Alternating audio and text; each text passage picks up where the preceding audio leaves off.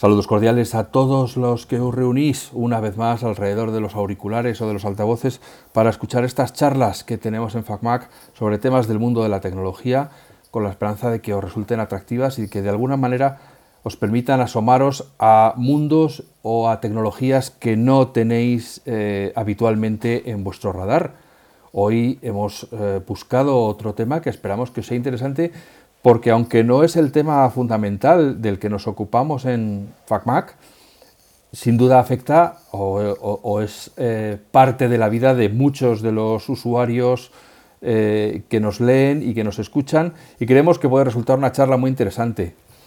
Hemos invitado hoy a estar con nosotros a Pedro Ollero, que es el especialista senior de Relaciones Públicas de Razer y que viene a hablarnos de todo este mundo del gaming, de los eSports, de la moda eh, de los juegos, de qué tiene esta marca que a todo el mundo le mola, como decía la bola de cristal, eh, y, un poco ponernos en antecedentes de este mundo que se está desarrollando ante nuestros ojos y que para los que no somos jugones, pues lo vemos mm, con cierta perplejidad, ¿no? Cómo, son capaces de arrastrar masas y masas y crearse eh, torneos y olimpiadas y, bueno, y, tener patrocinadores que pagan auténticos eh, montones de billetes por tener figuras que, sepan contarlo de una manera que resulte atractivo.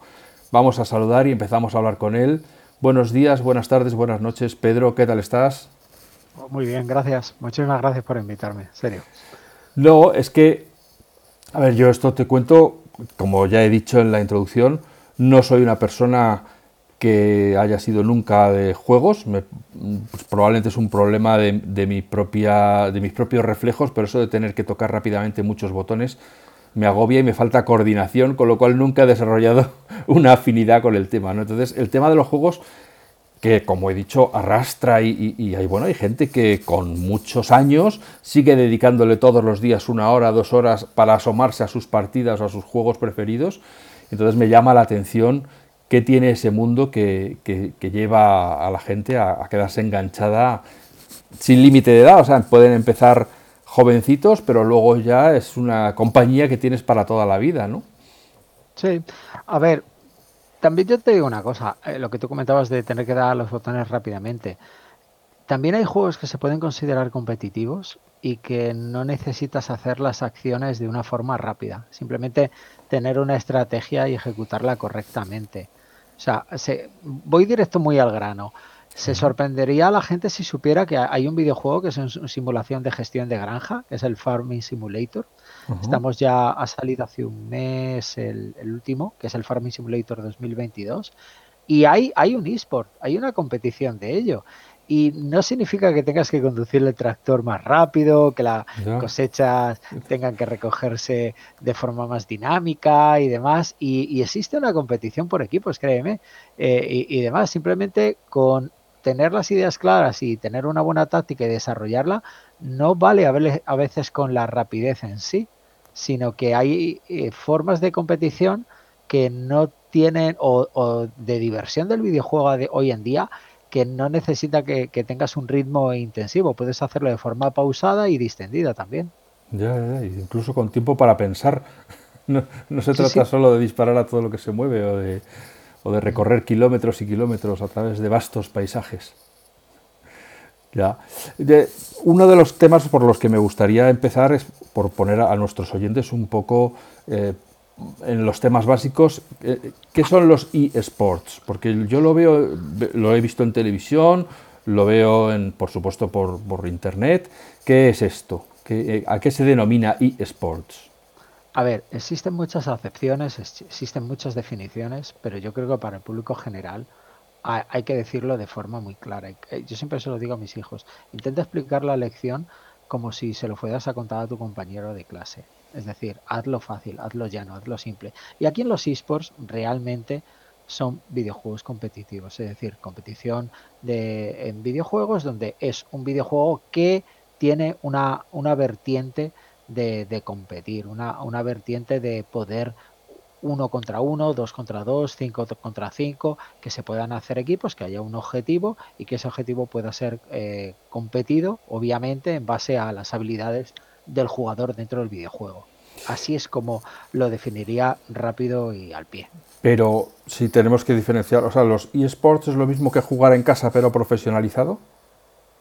Sí y no, te diría. Es decir, jugar en casa, obviamente es un ocio que tú puedes disfrutar, tanto por el hecho de jugar como por el hecho de consumir y ver competiciones. Y luego en esports, lo que ha forzado el tema de la pandemia y los confinamientos, porque antes muchas competiciones siempre eran online, también hemos derivado a muchas competiciones profesionales que eran presenciales, y luego a, través del tema de la pandemia se ha vuelto a forzar el hecho de jugar en casa, el disfrutar en casa. Es decir, yo creo que al final eh, lo importante es que hay una competición con un formato, con unas reglas, con una audiencia, con unas estrellas, con un juego que, permite entender lo que es el conseguir unos objetivos y, disfrutar y ver la, habilidad de los jugadores en, conseguirlos. Pero eh, igualmente se puede hacer en un estadio como que se puede hacer en, la casa y, la pandemia ah, y los confinamientos han sido un poco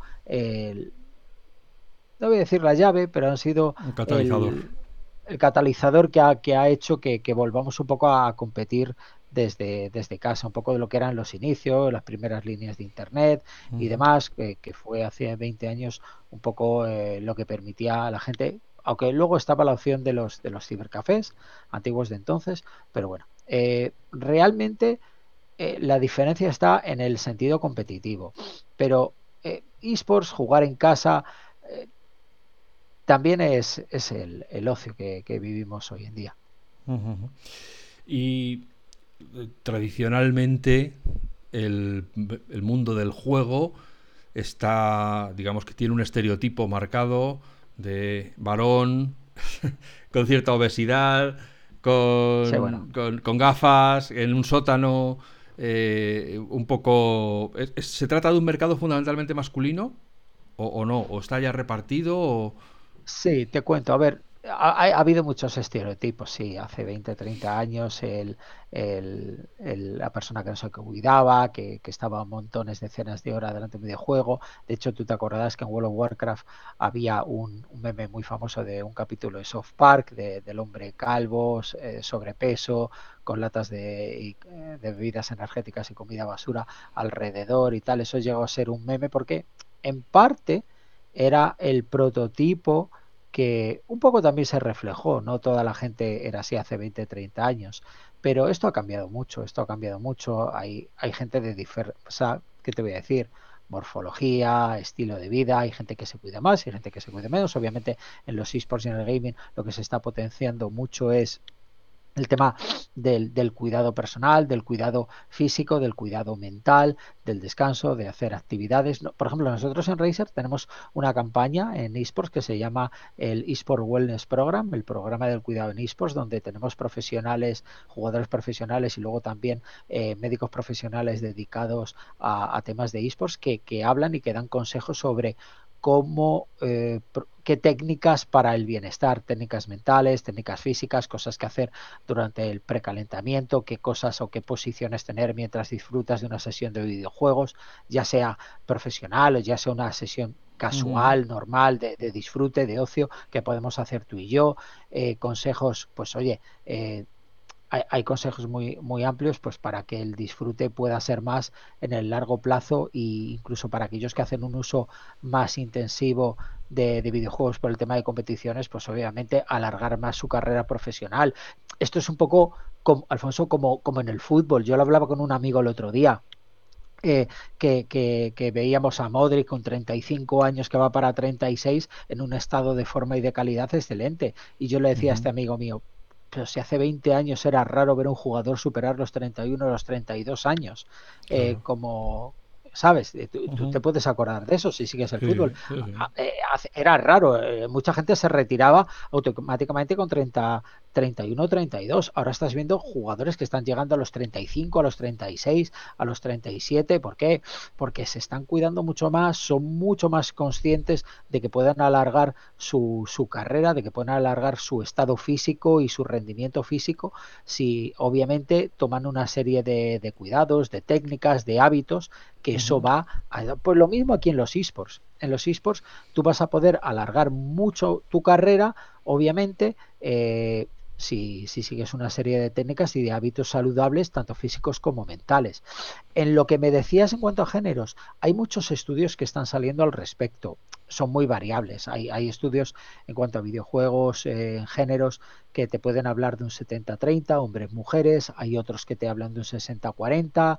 Obviamente la percepción es que la mujer se está incorporando cada vez más a este ocio de una forma orgánica, de una forma natural y que eh, está haciéndolo en todas sus diferentes vertientes, ya sea como una jugadora casual, ya sea como una streamer, ya sea como una influencer, ya sea como una jugadora competitiva. Todavía en este aspecto queda mucho para avanzar. De hecho, en Gamergy hubo una competición mixta de, de Valorant en el cual se estaba queriendo dar no solo visibilidad, pero sí también un aspecto competitivo de que hay jugadoras que profesionalmente pueden estar a la altura o superando a, a muchos jóvenes eh, chicos profesionales, eso sin duda. Uh -huh. Es una cuestión de plantar buenos cimientos, de tiempo y de tener buenas prácticas al respecto. Sí, perdona por hacer una, un pequeño inciso. Has hablado de que hay calentamiento antes de empezar a jugar. Sí, hay ejercicios de, calentamientos en cuanto a lo que es muñeca, en lo cuanto es juego, en lo cuanto a lo que es el, el, estado mental antes, antes de jugar, antes de los entrenamientos. Hay equipos profesionales que están aplicando esto, hay equipos profesionales que cuentan no solo con los entrenadores, sino también con psicólogos, con fisioterapeutas y que se hace un trabajo eh, integral al, al, respecto. Y eso en esta campaña, el, el Racer Wellness eh, for Esports, es algo que, que estamos eh, llevando al público general estas técnicas en base a reputados médicos y, y profesionales de la eh, fisioterapia en esports, pues para que sepan un poco de, de, estos hábitos y cómo pueden trasladarlos a su vida diaria para mejorar su experiencia y su rendimiento. Uh -huh. ¿Y hay, una, hay algún tipo de cuantificación del tamaño del mercado? ¿Del tamaño de los esports? ¿Cuánta gente sí. se juega? ¿Cuántos millones de personas? Hay, hay, hay, muchos reportes. Normalmente hay uno de los grandes reportes del sector, que es el más generalista, el más conocido, es el Global Games Market, que hace la consultora especializada en Newsun, que siempre va lanzando reportes gratuitos, pero también luego tienen uno grande de, uh -huh. de, pago al respecto, que eso es muy especializado. Y yo al menos con, contarte un, un, pequeño dato, no en cifras de, de, números de jugadores, que obviamente van aumentando cada año, sino que en su último eh, reporte, el Global Games Market, señalan que los esports eh, van a generar en este 2021 175.8 billones de dólares, que es una pequeña caída de un 1,1% en comparación con 2020, pero que todavía siguen manteniendo el objetivo de que los esports puedan llegar a los 200 billones de dólares en 2023. Es decir, eh, eh, todavía ha habido un pequeño ¿cómo decirlo? Un pequeño reajuste, porque todos los temas de COVID-19, todos, eh, obviamente, con los repuntes que hemos tenido, el tema de Omicron y, y toda esta situación de incertidumbre, no ayudan a que los planes de medio o largo plazo puedan uh -huh. establecerse, sino que estamos un poquito rehaciendo y más en la situación actual que estamos viviendo, estamos rehaciendo planes. Casi, ¿no? bueno, improvisando no te voy a decir, hay un factor de improvisación, pero hay, hay, un factor de retrabajar y reconfeccionar muchos planes del medio plazo eh, para, para, el hecho de, de, llevarlos al corto o lo que esté más cerca de realizarse, pues tener que hacer los cambios un poco sobre la marcha. Vamos a ver competiciones quizás a primeros del año que viene que seguramente iban a ser presenciales, que no lo van a ser. Vamos a, ver factores que, van a cambiar y que van a estar más cerca un poco de las eh, modificaciones y las circunstancias que tuvieron que acondicionarse en 2020. Pero bueno, pienso que va a ser un poco temporal y según avancemos 2022 eh, veremos una mejora de la situación. Pero obviamente un factor que es muy esencial eh, y que es muy característico en los esports y en el gaming es ese acondicionamiento, es ese dinamismo, es es esa posibilidad de ir adaptándose, esa adaptabilidad sobre la marcha es lo que ha hecho que este sector haya sido tan conocido y que haya tenido tanta maniobra de desarrollo y de conocimiento en la sociedad en general con respecto a otras industrias que se han visto totalmente paradas, que es lo que ocurrió con, con el deporte tradicional. Las ligas se paraban, las ligas se ponían en pausa, pero los esports seguían dando un ocio que era online, que era disponible, que era accesible a mucha gente durante aquellos periodos del confinamiento. Has comentado que los esports van a generar choporrocientos millones. Eh, ¿Qué es lo que se incluye dentro de esa generación? Entiendo que lógicamente los juegos, el equipamiento, no sé, las sillas, los teclados, los ratones, ¿qué es, qué, es, ¿qué es lo que se engloba cuando se dice van a generar cientos de millones de dólares. Sí, ¿qué conceptos? Bueno, pues aquí hay unos conceptos muy variados. Hay sponsorizaciones, hay derechos televisivos, hay derechos de imagen. O sea, esto va evolucionando un poquito como con respecto a, las grandes ligas de los deportes tradicionales.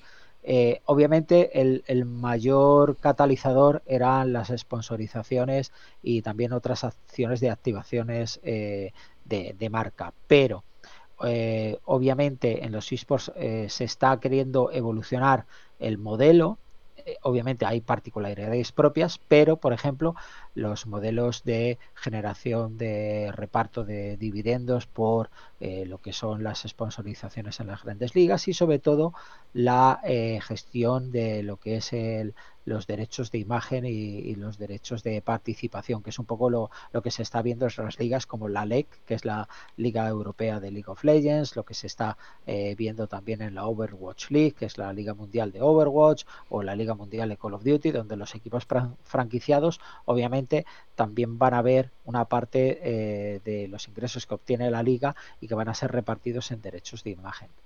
Es un poco lo que, lo que estamos viendo como cuando la liga negocia unos contratos y luego todos los equipos se llevan su trozo, pues eso mismo. Yo me imagino que en esto uno se apunta a un, con su equipo, con sus colegis, se apunta a un torneo y a base de zumbarle las orejas a otros contrarios es cuando llega el momento en que se les acerca una marca y le dice, oye, ¿por qué no me dejáis que yo os patrocine? ¿No? Me imagino que primero te tienes que hacer un nombre ¿O son las marcas las que están formando sus propios equipos a base de, escoger jugadores? Y vosotros vais a jugar juntos y vais a ser mi equipo. ¿Cómo se forma un equipo patrocinado?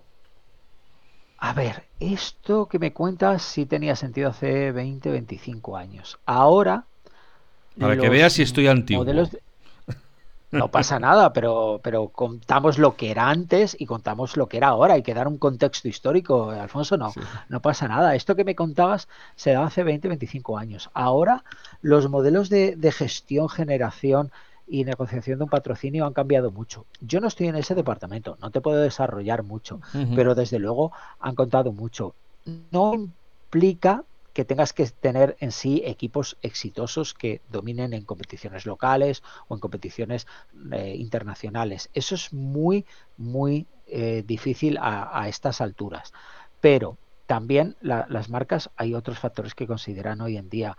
También la imagen de marca de esas organizaciones, de esos equipos, que tengan y que muevan una comunidad fiel, fidedigna, que tengan un mensaje auténtico, que lleven unas buenas prácticas. Es decir, hay una serie de factores más allá de lo que es el rendimiento profesional y exitoso en cuanto a competiciones. Y son cosas y variables que todas las marcas, endémicas y no endémicas del sector, valoran, miden y negocian a, la hora de gestionar un contrato de, patrocinio o de partnership, como se diría. Ya. Los esports eh, han alcanzado niveles de seguimiento, incluso diría de fanatismo, que eran impensables y que, o que son impensables para todos los que no estamos metidos en el ajo. Incluso ahora hay narradores de partidas que van contando lo que está sucediendo, que van pues como los comentaristas en, los, en, las ligas normales. Es lo mismo. Un comentarista que va explicando lo que se está viendo y que si lo hace con gracia y, con gancho, pues acaba convirtiéndose en una figura pública como para, como para ser el protagonista de anuncios de, de, otras marcas, ¿no? que ya no tengan nada que ver con juegos. Esto, ¿cómo, cómo hemos llegado a, esto? Es decir, ¿cómo, ¿cómo, se puede trazar una historia o una trayectoria de, en qué momento esto ha, ha petado, por así decirlo, ha, explosionado como para que eh, el comentario. Es que tú imagínate, o sea, es que en estas partidas tiene, por lo que yo veo desde fuera, ¿eh? tiene más importancia el nombre que se conoce es el nombre del comentarista y a lo mejor ni la gente ni siquiera sabe quiénes son los equipos que están jugando. O sea, es más importante el comentarista que el, es como si dijeras, no, va a narrar el partido Matías Prats. ¿Quién juega? Eh, ni idea. ¿Qué más da? Te va a contar lo que están haciendo, pero no da igual quién esté jugando. Sí, ahí, ahí, te comprendo. Y este es una, un punto que, que, es interesante y que hay que mirar. Porque, por ejemplo, el modelo que tenemos en esports viene mucho en parte del modelo que nosotros conocemos de la radio y la televisión. O sea, yo, yo, yo he vivido con el carrusel deportivo de la SER en, los años perdona, 90. Eh, perdona, hay que decir carrusel deportivo. Carrusel deportivo. Eh, por ejemplo, yo me acuerdo ver partidos de fútbol en la tele y no escuchar a los comentaristas de la tele, sino mutear la tele, silenciarla y poner la radio, porque prefería escuchar a la gente de la radio mientras el partido lo veía en la tele. ¿Sabes? Obviamente en los esports ha pasado lo mismo. Ha habido, eh, el tema de los comentaristas de esports viene, yo llego a ser comentarista también en su día, hace 10 años y demás, de, los primerizos que, hubo en el sector y demás. Y bueno, la cosa fue evolucionando y ha ido saliendo eh, gente muy exitosa y bueno, ahora tenemos un fenómeno de grandes comentaristas, el fenómeno Ibai, que empezó siendo comentarista en el VP, junto con Ander, junto con otros compañeros, y esto ha evolucionado. Obviamente, aquí hay que tener cuidado en el momento de que el momento en el que tu comentarista puede ser más importante o más relevante que tu competición y, los jugadores. Y este es un factor a considerar en el sector porque obviamente hay jugadores que tienen talento, que tienen relevancia, que tienen don de gentes, que saben triunfar en redes sociales y hacerse su grupo de fans, pero no todos los que son habilidosos para jugar un videojuego son habilidosos para las cuestiones sociales al mismo tiempo, ¿me entiendes? O sea, eh, hay jugadores que les gusta cuidar su imagen, hay otros que realmente les da lo mismo, solo vienen, juegan y no pretenden saber ni hacer su comunidad ni su, ni su gente, o sea, hay, hay, hay ese factor. Y eso es un poco el gran peligro, eh, el, hecho de que a veces el comentarista puede ser más importante que, la competición. O, obviamente ese es un factor que, hay que cuidar mucho y que en las líneas de historia de las competiciones hay que intentar, no digo engrandecer artificialmente a los jugadores, pero hay que dar la oportunidad de que surjan nuevos talentos, nuevos jugadores, porque España, te lo voy a decir muy claro, España ha sido eh, una, una, cantera de jugadores profesionales a nivel nacional, a nivel mundial. Eh, los hermanos Moreno Durán, Bortis, Lucifrón, eh, Flipping en CSGO, eh, Speke, Ocelote, ahora tenemos a, Razor o el Joya en, en, League of Legends. O sea, siempre hemos tenido en las diversas fases y en los diversos juegos que ha habido jugadores que han representado muy bien el idioma castellano y, nuestros colores como país y cultura eh, a nivel nacional e internacional. Y siempre saldrán. Lo único que se necesita es ser paciente y poder dotar de ese campo competitivo donde puedan salir jugadores que en un momento dado puedan ser tan buenos en lo competitivo como tan relevantes e importantes en lo social. Pero igualmente no todos están hechos para esto. Son casos que también que te voy a decir muy únicos. Ya, ya, ya. Por eso es que me, bueno, a mí me llama la atención, es decir, que algunos de estos comentaristas, si retransmitieran una partida de canicas, pues lo, lo, convertirían en un evento relevante. Así mismo. Y eso, pues, es, para mí es una anomalía, ¿no? Donde, donde el, el comentarista es más importante que lo que, que lo que está contando. ¿no? Bueno, es decir, no es una anomalía si vas a ver al comentarista, es decir, si te da igual de qué se está hablando, porque te lo va a contar de una manera, pues igual que escuchas, entonces yo recuerdo que solíamos decir que Chiquito de la Calzada, el humorista fallecido ya, no era tanto humorista como contador de historias, que se ponía a contar una historia de tal manera que al final hasta se olvidaba de qué chiste estaba contando y diez minutos después, pues lo remataba como buenamente podía, ¿no? Pero era más el que te está contando una historia y tú estás escuchando la historia, te hace gracia, pero no es tanto un contador de chistes como lo conocemos, ¿no? Y, un poco el, comentarista es, esto, ¿no? Que, te está contando una historia y te da igual lo que esté ocurriendo porque lo que estás es escuchando al narrador. No, lo que tiene que contarte es con interés lo que está pasando. Entonces, para mí eso es como una especie de subversión del, objetivo del comentarista, que debería ser, digamos, eh, estar aséptico. ahora no me acuerdo de, cómo se llamaba, no sé si era Ángel Casas, el comentarista de deportes eh, de, televisión española, que retransmitió muchos partidos de la selección y era absolutamente eh, aséptico, es decir, que le oía decir, gol, gol de la selección española.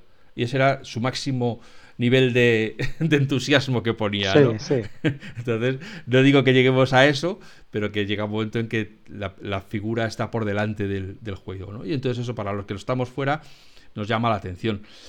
Los torneos eh, de eSports, tanto, bueno, cuando se podían hacer presenciales, llenando pabellones y estadios, y como ahora que se hacen online, mueven muchísimo dinero y, hay, ya, hay, ya hay premios verdaderamente notables, de, premios económicos verdaderamente notables.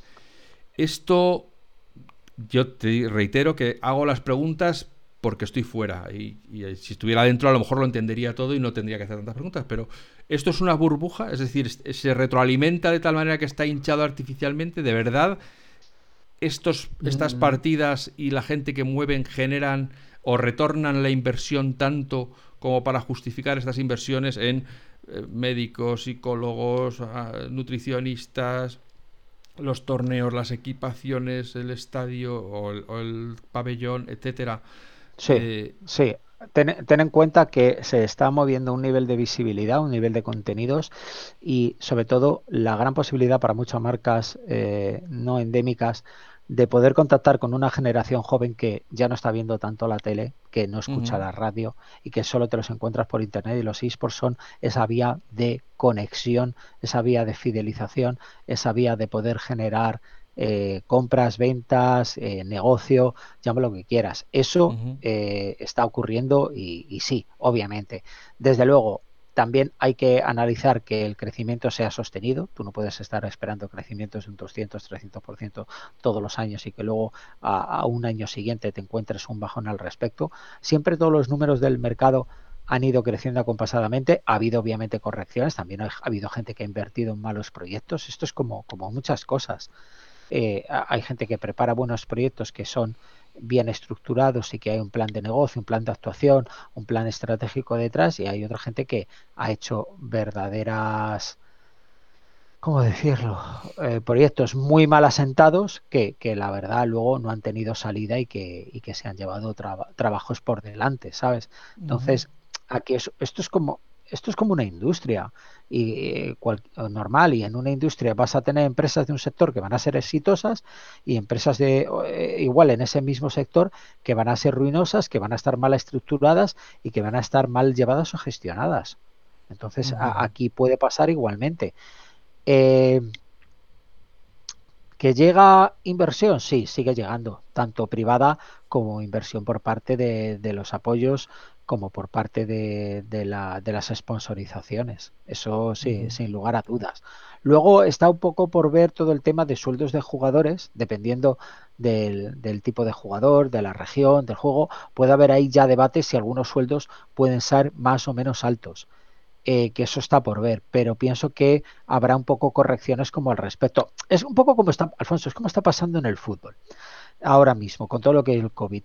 ¿Tú te acuerdas cuando la gente realmente pasaba y hacía fichajes de más de 100 millones de euros y que ahora mismo lo que se busca no es fichar, sino hacerte con jugadores que quedan libres de contrato y les das una prima de fichaje que suele ser mucho menor del, dinero que hubieras pagado al otro equipo si lo hubieras fichado. Pues aquí tres cuartos de lo mismo va a haber en un momento dado. El mercado de jugadores de agentes libres eh, puede cobrar mucha importancia y puede permitir ciertos ahorros a ciertos equipos. Entonces, yo lo que te vengo a explicar que, que las inversiones están bien fundamentadas, pero que hay que mirar los proyectos. Eh, y, en qué nivel de maduración está esto de los eSports? Es decir, tú dices, todavía estamos evolucionando, llegará un momento en que, bueno, yo no sé si ya unos equipos roban o roban o, levantan a los jugadores de otros equipos porque les interesa, porque el perfil psicológico dice que va a encajar bien y que les puede suponer una ventaja competitiva. ¿Ya hay ese tipo de fichajes de, la competencia para cambiar? Eh, casos figos. Eh, sí, bueno, a ver, a ver, sí hay eh, como se diría, ese drama, ese salseo y demás. De hecho, este verano se ha habido temas con, un equipo que es G2 Esports y con jugadores que ha querido vender a un precio alto y que luego no los ha podido colocar y que eh, estos jugadores, eh, la verdad, luego los ha tenido que, vender, los ha tenido que posicionar a un precio mucho más bajo del que querían. Es decir, que hay jugadores que se les que, están convirtiéndose en un Gareth Bale del sector, pues sí, posiblemente. Mercenarios, podemos decir que son mercenarios. No, vamos a ver. Que van a donde, donde les paguen más. O, donde quieran un mejor proyecto. A ver, la palabra mercenarios aquí me parece fuerte. Creo que es gente que busca no, no, eso lo mejor para sus, intereses. Claro, por eso bueno, pues ya está. Eso, que buscan lo mejor para sus intereses, lo mejor para sus carreras. Ten en cuenta que no siempre un jugador de esports puede estar 6, 7, 8, 9, 10 años. Hay, jugadores de esports que pueden estar en lo más alto dos años. La, carrera y los éxitos no están garantizados. Estamos en un sector que es muy competitivo y que ocurre que equipos que de un año a otro pueden cambiar plantillas constantemente, lo cual es un factor en contra porque nunca te quedas viendo a un jugador, es raro, ¿eh? eh pasa, ¿eh? pasa, pero no está siendo lo, lo, lo, común ver un jugador que puede estar en un equipo 4, 5, 6 temporadas. Hay jugadores que lo mismo empiezan en un equipo en enero y no terminan en ese equipo a final de año.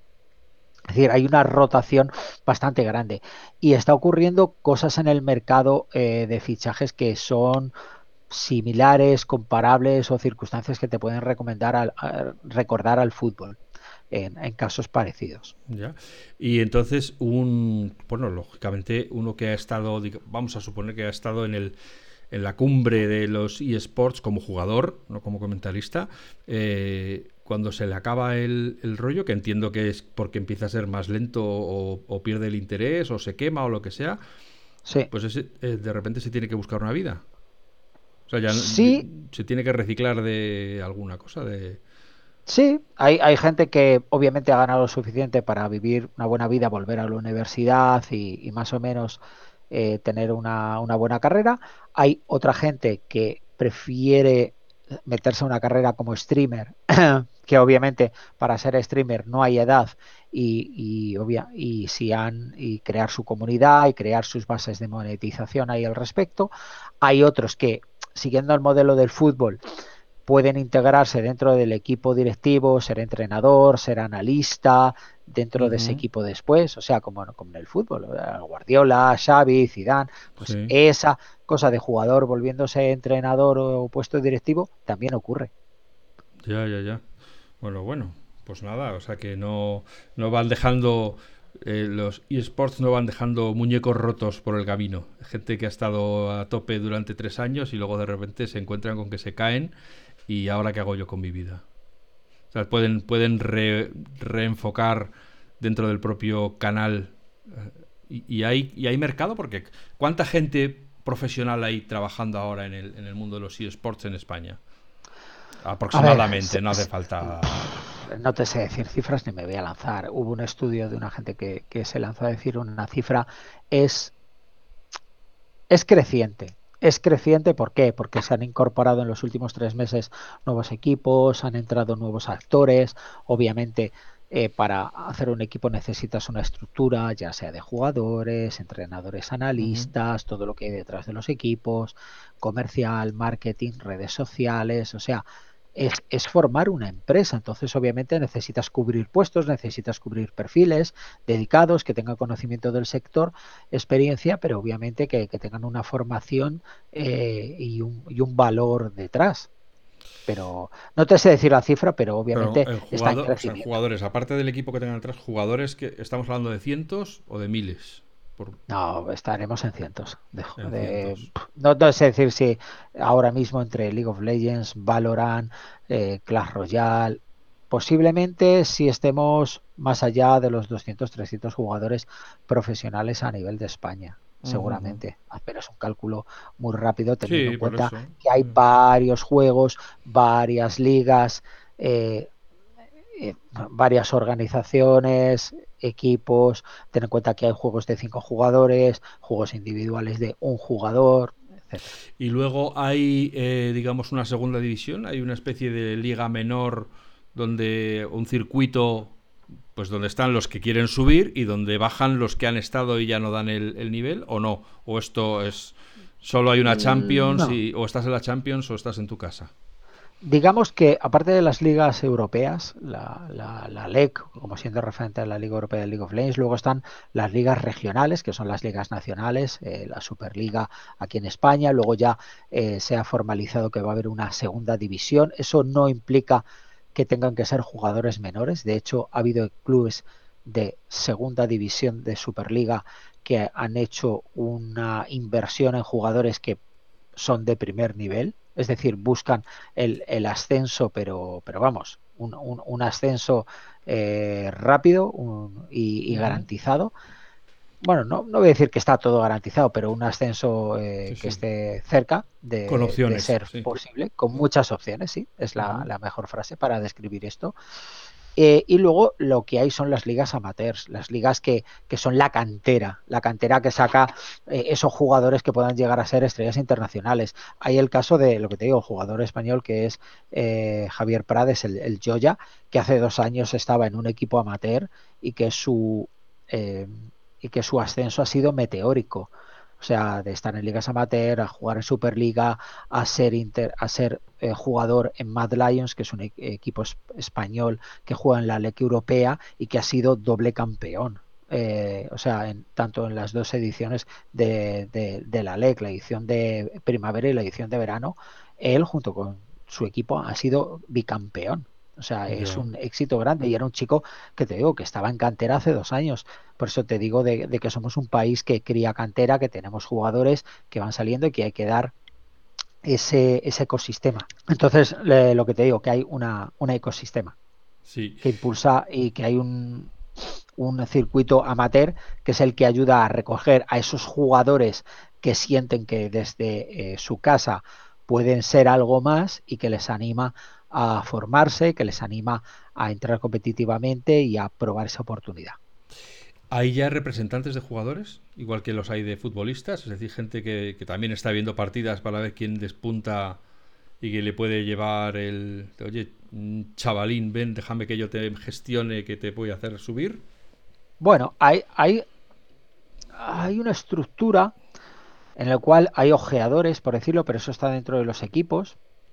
Y luego ya según si los jugadores se van haciendo, eh, voy a decir, más famosos o más importantes, o son jugadores que están destacando mucho, ahí ya entra el tema de, sí, hay representantes, hay agencias de representación, es un modelo que se ha desarrollado mucho en los dos últimos años y que obviamente, eh, sí, Sí, hay, hay, hay de todo. Hay, es como en el fútbol. Hay gente que le lleva a su familia y hay gente que le lleva un, personal especializado que sabe un poco lo que hay en el sector, que les puede comprobar los contratos, que puede buscar lo mejor para sus intereses. ¿Tú crees que esto de los eSports es una moda o realmente es, una, ya un estilo de vida que va a estar aquí ya forever and ever? Es, futuro, es futuro, es futuro que va a seguir y que ha venido para quedarse hace mucho tiempo, sin lugar a dudas. Y ahora me imagino... lo vamos, lo vamos a ver más desarrollado, obviamente, eh, y las siguientes generaciones eh, lo van a tener mucho más integrado, pero ya en estos últimos años ha, demostrado que era una opción sólida de ocio, de entretenimiento y de competición que ha venido para quedarse. Yo me imagino que dentro de las casas de, eh, de programación de juegos, los creadores de juegos, esto de decir, tiene que haber un modo que luego se pueda jugar en una liga, ya es una opción, porque claro, puede hacer maravillas por ese juego, ¿no? Si tiene todos los ingredientes de jugabilidad para poder competir y para poder tal, para que se adopten en, eso, que, que dé lugar a torneos, etcétera, pues me imagino que es un punto muy a favor de para que se conozca el juego y se, y se difunda. Sí, ten, en cuenta que muchas desarrolladoras ya tienen sus equipos propios para la gestión, bueno, creación, gestión y desarrollo de ligas. Es Juan, un Juan Palomo en toda la regla obviamente. Aquí fue Riot Games con League of Legends, la que fue muy revolucionaria al respecto y luego ya otras desarrolladoras han querido hacerlo también. No es fácil, ¿eh? no es fácil, no es fácil, pero el modelo está ahí, el modelo es exitoso eh, y, es posible y, es factible, desde luego. Ya hemos hablado de que hoy en día el jugador profesional pues tiene todo un equipo detrás que se encarga de su bienestar y de que, y de que no se queme, de que, de que tenga una vida más o menos saludable, pero si uno visualiza no al profesional, sino al, amateur o, incluso al, aficionado que está por debajo del amateur, ve claramente un, un estilo. Es la silla de cuero como de. Como de. Eh, coche de carreras. Eh, tiene una, los, el ordenador tiene iluminación LED, el teclado tiene iluminación LED. Hay todo un componente de moda, eh, en, de fashion en todo este en todo este mercado y pues, como parte incluso como parte del merchandising es decir si tú quieres eh, aparentar, pues te tienes que vestir como los que son. Bueno, a ver, hay una moda, obviamente, y ha salido muchas marcas de modas que se han integrado en el sector, ya sea de la moda deportiva o ya sea de la moda juvenil, de la moda urbana y demás, que lanzan sus, sus eh, líneas de ropa ahí al respecto. Pero, a ver, no hay un uniforme definido por llamarlo de alguna forma. Hay líneas de ropa, hay ediciones limitadas, hay cosas que van saliendo. Obviamente todo va dentro de un espíritu, un aspecto muy urbano. La gente también obviamente le gusta comprar las camisetas de sus equipos preferidos como históricamente hemos hecho con las camisetas de fútbol también y demás. Eh, más que moda es un estilo de vida y es un estilo de vida que, se comparte, que se... Eh, que se complementa. Luego, lo que me decías de las sillas, pues, pues obviamente en, el tema de las sillas hay un tema de ergonomía, hay un tema de comodidad. Tú ten en cuenta que no solo estamos sentados aquí para eh, disfrutar, tener experiencias o competir, sino también hay mucha gente que trabaja, que estudia durante horas y horas. No es eh, como las sillas de nuestra antigüedad, eh, que pasábamos horas y nos terminaba doliendo la espalda. Ahora las sillas gaming, por definirlas de, alguna forma, por ponerles un nombre, pues obviamente tiene una serie de refuerzos, tiene una serie de acolchonamiento, tiene una serie de comodidad, eh, hay, hay, hay muchas cosas ahí al respecto. Y en los periféricos y en el hardware, aunque se diga el tema de la iluminación, que es algo que se ha hecho muy eh, estándar y muy norma en la última década, pero es porque es algo que al estar integrado en los juegos, como ocurre con nosotros, con, el sistema Razer Chroma, que según las funciones y lo que ocurre en algunos juegos, eso se refleja en la iluminación de los periféricos, son experiencias inmersivas. La experiencia inversiva sí entra por los ojos a través de tu pantalla, pero también a través de tu ambiente, por eso todo lo de la iluminación. Mm. Vamos a hacer un, aquí un pequeño eh, barrer para casa y te voy a preguntar por Apple en el mundo de los eSports. Ya damos por hecho que en el mundo de los juegos tradicionalmente se dice que Apple no pinta nada, que, no hay gente que juegue en un ordenador de Apple. Pero ¿esto es así? ¿Sigue siendo así? Sí, eh, básicamente todas las plataformas son PC, consolas y móvil. Obviamente, el, punto donde Apple entra aquí es porque el móvil, según por ejemplo en los estudios de Neusu, el móvil ahora mismo es casi el 52% las plataformas móviles. ¿eh? Hablamos de smartphones y de tablets. Eh, ahora mismo las plataformas móviles son el 52% del gaming actual. Obviamente no toda la gente va a jugar en Android, también Apple tiene eh, algo aquí que decir al, respecto y de hecho una de las grandes campañas que se hizo en cuanto a Apple fue con la salida de, eh, Wild Rift, que es la versión móvil de League of Legends y, Apple ahí tuvo una campaña, una colaboración. Obviamente eh, Apple se moja y hace pequeñas colaboraciones y demás, pero yo entiendo que el gaming no es su core tú lo conoces muy bien. El core de Apple va por la productividad, por el estilo de vida, por el ocio, y el gaming es una parte del ocio, pero yo percibo que para ellos no es el 100%. Obviamente está bien las cosas que han ido sacando para juegos y demás, pero entrar en el gaming competitivo no lo veo.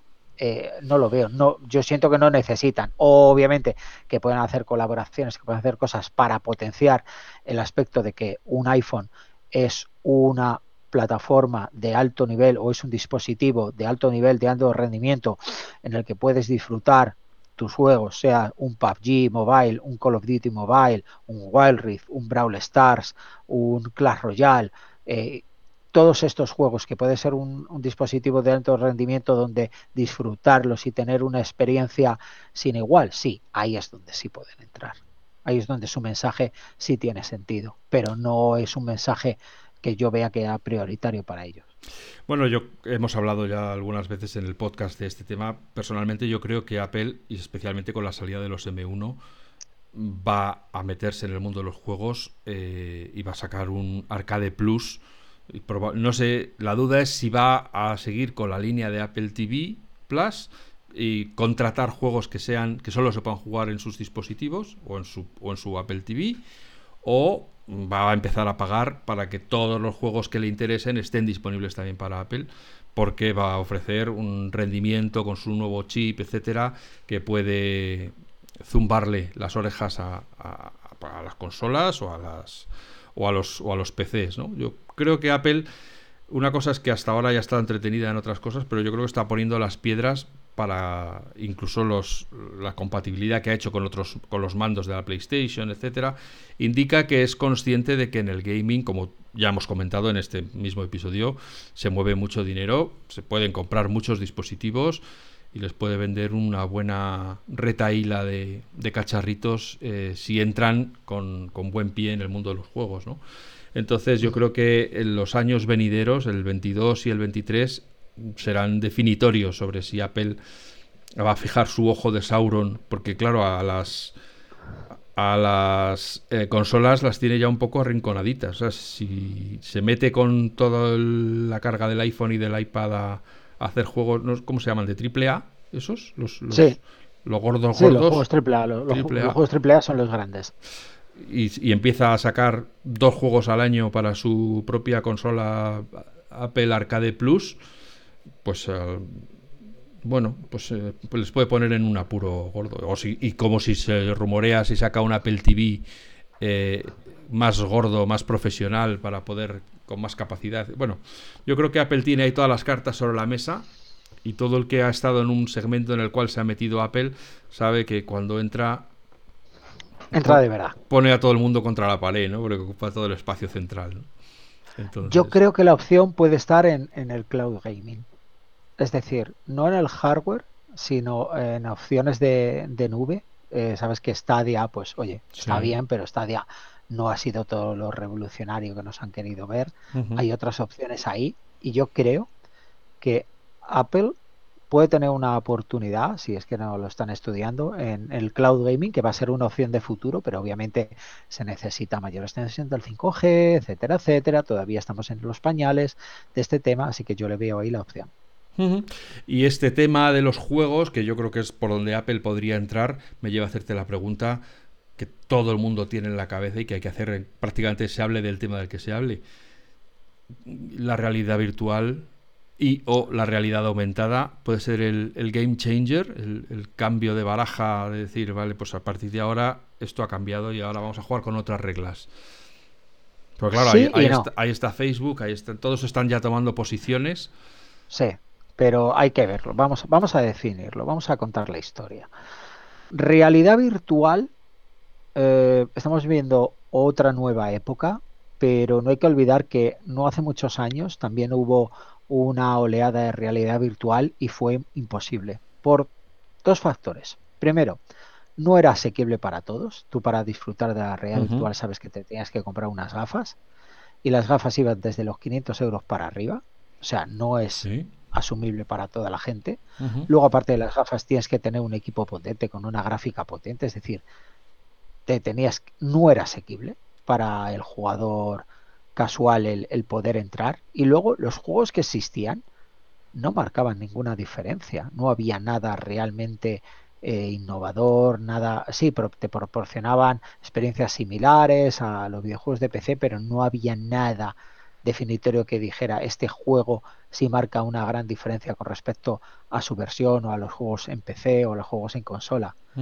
Ahora vamos a verlo otra vez, sobre todo apoyados por todos los temas de metaverso, que es una de las palabras clave ahora mismo que están viniendo en este momento. Pero luego la realidad aumentada, eso sí, eso va bien. ¿Por qué? Porque no necesitas tampoco un hardware tan potente y luego los juegos que han salido se han marcado la diferencia. Yo siempre pongo el mismo caso, Pokémon Go, hace tres o cuatro años.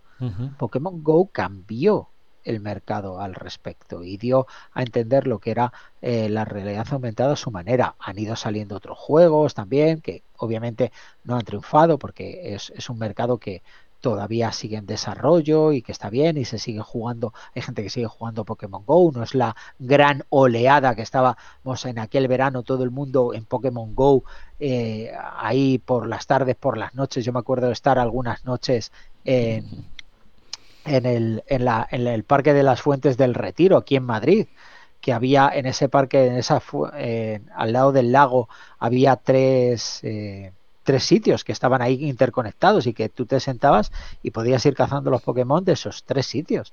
Y ahí estábamos. Y, tengo anécdotas graciosas de el, guarda de seguridad eh, acercándose con el coche y con el altavoz, viniendo a decir, a ver si os vais a la casa de una santa vez. Bueno, no dijo una santa, dijo, dijo un taco. Pero claro, tú imagínate ese guarda que estaba tranquilo en su verano, en su invierno, en su primavera, que cerraba cuando salía el último visitante del retiro ahí a las 2 de la mañana cerrándose y de pronto ver que ese hombre le daban trabajo porque había cientos de jóvenes ahí a las 2 de la mañana en el parque del retiro con los Pokémones. Y de pronto cuando salía uno, que yo me acuerdo que salió uno raro, eh, no sé qué, a 300, 400 metros eh, al retiro, todos corriendo y claro, el pobre hombre que no sabía de pronto e-, esa marea de gente desplazándose y corriendo sin saber por qué, y el pobre hombre con su coche en paralelo intentando saber de qué iba el tema, ¿sabes? fue una historia... Y encima no viendo nada, la gente moviendo así el móvil sin, sin saber sí, Sí, o sea... como Gila, que están intentando cazar la, onda. Entonces, la realidad aumentada eh, sigue todavía en desarrollo, yo pienso que va a estar muy bien, y que todos los temas de metaverso van a aportar, pero metaverso también te digo una cosa, estamos muy en pañales, estamos todavía por ver, por definir y que todavía queda mucho por avanzar aquí en este aspecto. Eh, te voy a preguntar, fíjate, algo a lo mejor sabes sobre Razer. Eh, Dime. A lo mejor eh, tienes alguna cosa que contarnos porque yo te ahora te lo digo desde el punto de vista del que recibe notas de prensa todos los días que cuando una empresa se llama que es de estilo de vida, lo que te están queriendo decir es tienes que pagar más por esto que es lo mismo que tienen otros, pero que no tienen nuestra marca o nuestra imagen o nuestro tal. Razer, que es la marca de estilo de vida para los jugadores, mm, ¿es así? ¿Es también... Sé que me vas a decir que no, claro. ¿Estás pagando más simplemente porque es Razer? Mm, ¿Qué, aporta? Te lo voy a poner, en positivo. ¿Qué aporta Razer? Hay, hay, montones de factores de valor añadido que Razer como marca y como sus productos aportan. Ten en cuenta que eh, cuando compras un ratón, no es solo todas las características que hay detrás de, ese ratón y toda esa tecnología detrás que ha podido ser probado, que ha podido ser testado en colaboración con jugadores profesionales de esports, que son los que buscan, los que requieren lo, mejor y los que ayudan en la validación desde los primeros prototipos hasta el producto final ten en cuenta que hay un montón de tecnologías que hemos sacado en estos años. Eh, nuestro propio, por ejemplo, en el, no tenemos nuestros propios switches desde hace años, que fuimos la primera marca en producir switches propios dedicados, específicos y diseñados desde cero para gaming, tanto en los switches mecánicos tradicionales como en los switches ópticos de, los teclados de estos dos últimos años. Eh, también te lo puedo decir por eh, toda la tecnología de, audio, por nuestra tecnología posicional, eh, con nuestros drivers dedicados, también te lo puedo decir, pues eh, también por los switches ópticos que hemos llevado a los ratones, o sea, fuimos la, primera marca en llevar los switches ópticos y quitar eh, de los botones principales de los ratones los, los switches mecánicos tradicionales que sabes que llegaban a un punto de desgaste que hacían el doble clic, con esos switches ópticos en base a la activación de una haz de luz, esto lo eliminas, por lo cual el ciclo de vida del, del ratón lo aumentas exponencialmente, porque no hay un mecanismo que se desgasta, al contrario. Entonces, hay muchísimos factores que no solo ya también a través del hardware y las innovaciones tecnológicas, sino también en la integración de un software que tú, eh, tú conoces que te permite hacer ajustes personalizados, hacer perfiles, eh, poder eh, sintonizar, no voy a decir sintonizar, pero yo creo que poder hacer que este producto esté afinado para lo que es tu uso, para lo que son tus necesidades, tanto de trabajo como de juego, como estilo en el gaming y demás, como también todo lo que es la tecnología eh, croma que te permite no solo los, eh, y tú lo has visto en productos que has recibido y que has probado nuestro, sino los efectos de luz estándar, sino que tú puedes crear efectos de luz personalizados de acuerdo a tu estilo, a tu gusto, a tus características, a tu interacción y llevarlo de uno a otros dispositivos. Es decir, hay una serie de valores añadidos que justifican lo que es el posicionamiento de un PVP, de un producto, porque lo hacen realmente superiores a, lo que hay ahí fuera en el mercado. Ya. Eh, no sé de todo esto que me estás hablando porque la mayor parte de los productos de Razer no tienen los drivers para Mac. Entonces muchas ah, cosas no se pueden probar porque... Eh, seguimos en ello. Sí, seguís ahí con la vieja excusa eh, de, que no es que para Mac sí, lo estamos desarrollando, pero, pero por si acaso no lo esperes muy pronto, ¿no? Entonces, cuéntame alguna innovación más que, haya aportado. Yo, claro, entiendo que la velocidad de clic en un juego supone que te maten o que mates tú. a veces puede suponer una diferencia grande, pues una diferencia de activación. Y mira, una de las innovaciones que hemos tenido en los últimos años y que a mí siempre me han gustado mucho, no sé si te acuerdas de unos cascos que tuvimos que eran los cascos, eh, los Nari Ultimate y, que, y el motor de vibración Hyper, HyperSense, que lo hemos traído de nuevo en la última generación de los auriculares Kraken. Eh, ¿Tú te acuerdas? ¿Tuviste aquello o te lo cuento desde el principio? Cuéntamelo desde el principio porque no, no lo vi. Pues mira, para que lo sepa, para que lo sepan todos los oyentes y que nos escuchan. Eh, la tecnología HyperSense es una tecnología de vibración, eh, lo cual permite una mayor inmersión, ya sea en los contenidos, videojuegos, películas, series, música. Hay un, motor de vibración que están dentro de los auriculares, el cual esa vibración tú la puedes modificar. no te digo que la, la, cabeza se te vaya a poner en modo eh, en, modo eh, en modo terremoto, pero obviamente, pero, pero, obviamente hay una vibración que tú a través del software la puedes modificar, la puedes personalizar y demás de acuerdo al contenido, por lo cual eh, a través de esta tecnología HyperSense, eh, lo, que es lo que estás viendo en pantalla, con lo que estás jugando, se reproduce en ondas de vibración que eso eh, vibra dentro de tus auriculares. Es un poco como en el mando de, la PlayStation 4, pero un poco llevado a, tus orejas y a tu, y a tu cabeza, lo cual da una inmersión muy importante. Cuando sacamos el primer Nari, el Nari Ultimate, con este motor de vibración, yo siempre ponía el mismo ejemplo y pedía a, los analistas que probaran el Battlefield entonces, porque mola mucho sentir los temas de vibración si tienes eh, una explosión cercana en un lado, porque encima es una vibración que va posicionalmente. Es decir, si tú lo tienes a la derecha, te va a vibrar más a la derecha. No tiene sentido que te vibren todos los el casco al mismo tiempo cuando es algo que estás percibiendo a tu derecha o que a tu izquierda eh, está pasando eh, un tanque y sientes el temblor de la tierra. Entonces, esa, esa, esa tecnología eh, supone un avance más dentro de la inmersión y dentro de la inversión supone una experiencia mejor, más disfrutable y más completa y para, el jugador. Entonces es ahí un valor añadido que, que, damos en tecnología, en investigación, que, es, que se corresponde a, la venta del producto. Salvo que yo esté equivocado, no es compatible con Mac. No, todavía. Todavía no. Y fíjate que la habéis tenido, la habéis quitado y la habéis vuelto a traer y sigue sin ser compatible con Mac. Eso es como, eh, yo sí tengo unos auriculares Kraken, que te viene dentro una tarjetita de activa el audio Dolby, no sé qué, tal, solo para PC.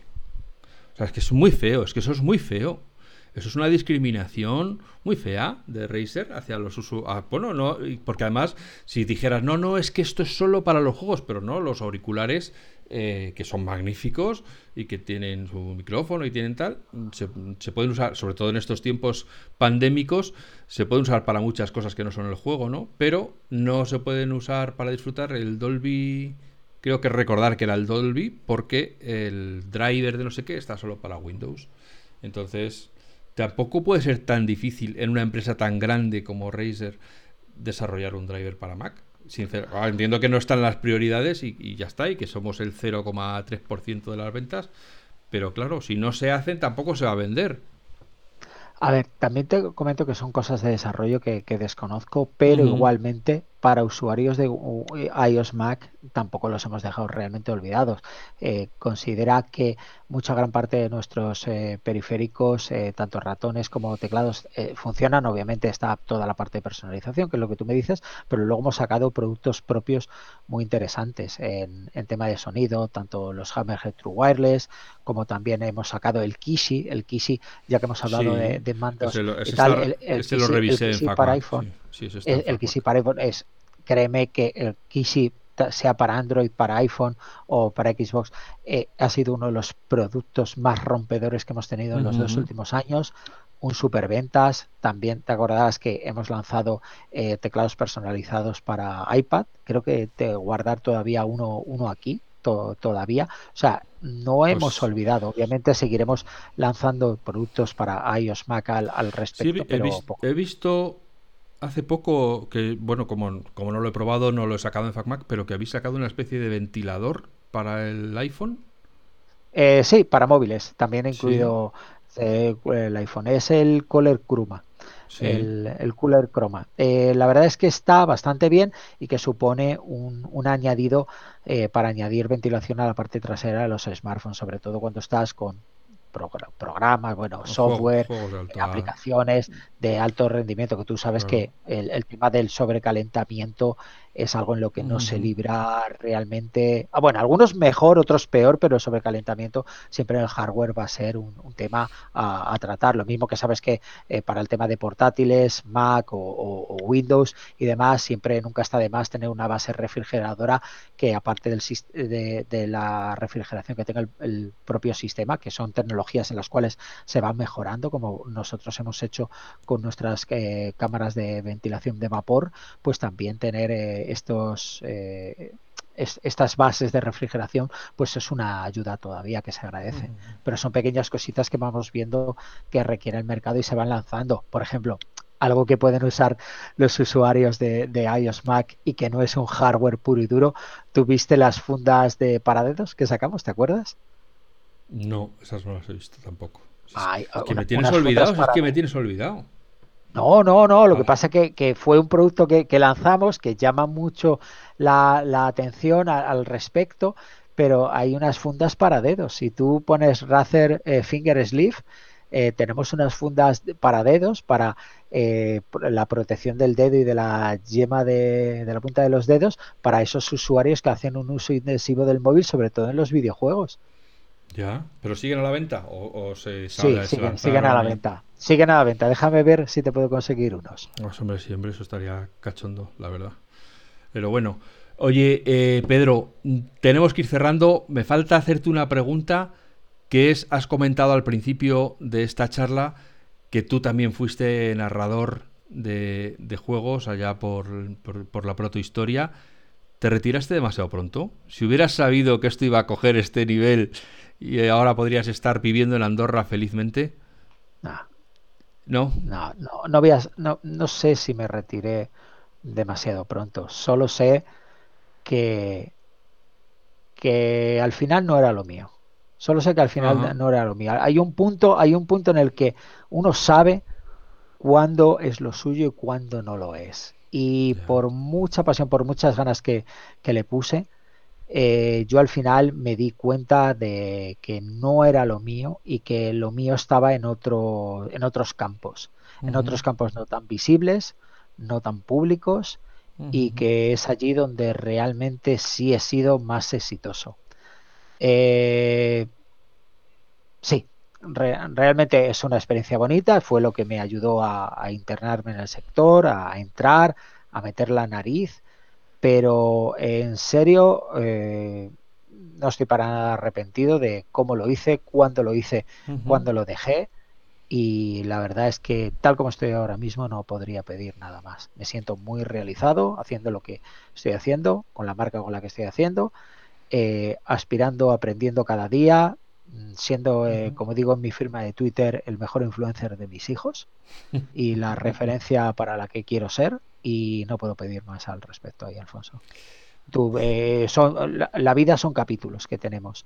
Y ese capítulo mío tuvo su, su, parte bonita, su parte dedicada y tuvo su parte en la cual uno no puede forzar la, la máquina y tiene que eh, cambiar de aire. reposicionarse, no, no cambiar de aire, porque al final sigo en el gaming, sigo en los esports, pero sobre todo reinventarse. Reinventarse en este sector es, es la clave. Reinventarse, estar al tanto, es como aquel que dice que hay que seguir estudiando, no, no importa si tengas 40 o 50 años, no puedes pararte, no puedes pararte. Y es la recomendación que yo digo a la gente que está en el sector, reinventarse, formarse, estar siempre monitorizando, estar siempre mirando, siempre tener la mente abierta, siempre saber que sobre todo las necesidades del, jugador, las necesidades de, la gente que usa el gaming para productividad, las necesidades de los usuarios de Mac, todas las necesidades en tecnología, según van pasando las generaciones y vienen los nuevos usuarios,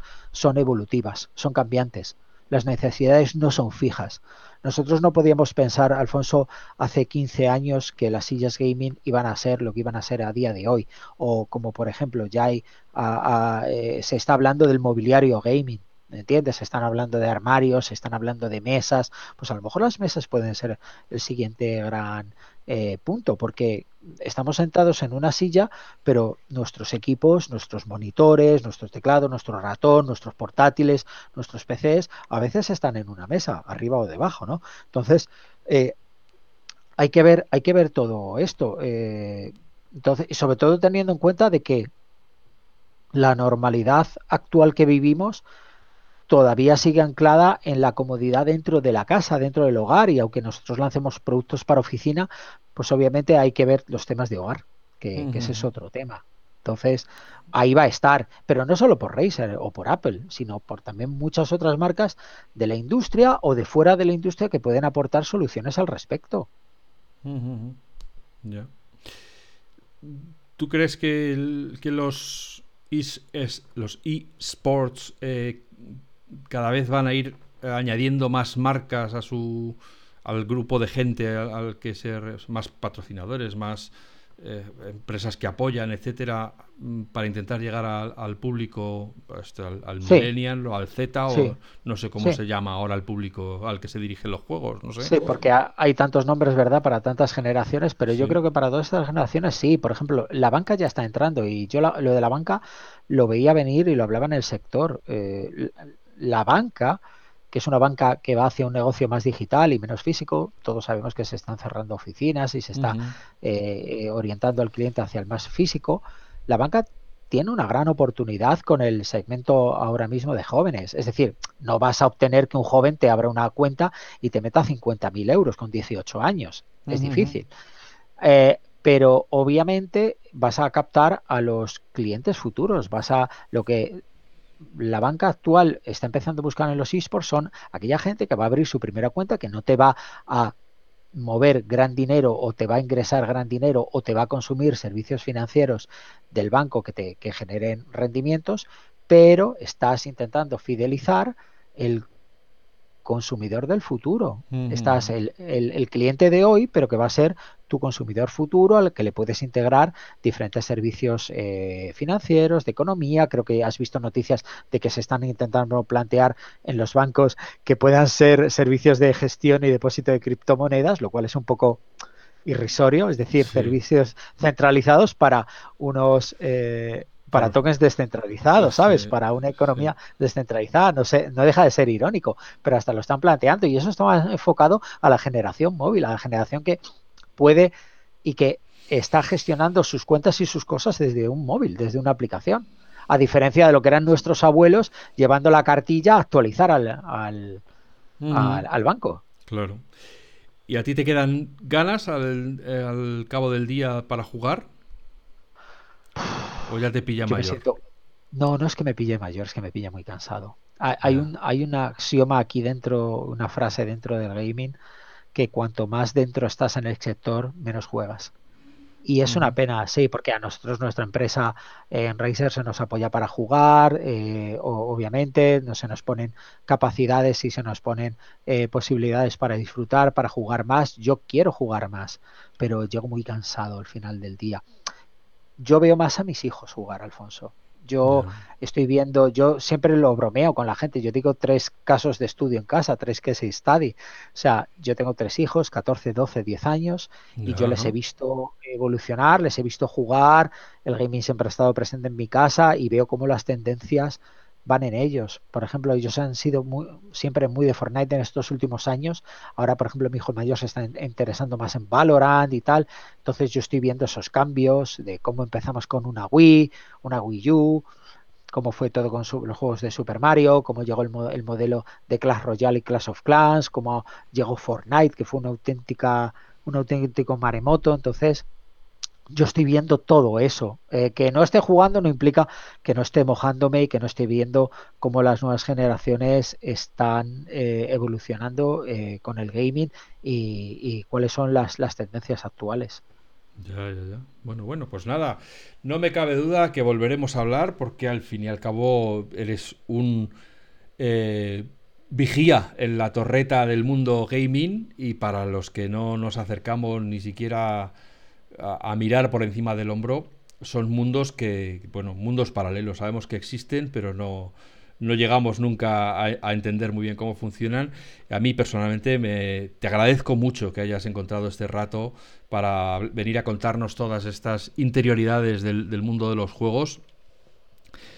Y espero que volvamos a hablar pronto con respecto a vosotros, queridos amigos y amigas, que estáis allí escuchándonos semana tras semana os agradezco también que, seáis fieles, que, participéis en la conversación de, las charlas de FacMac.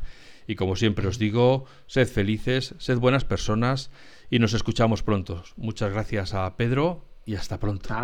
gracias a ti, que lo paséis bien.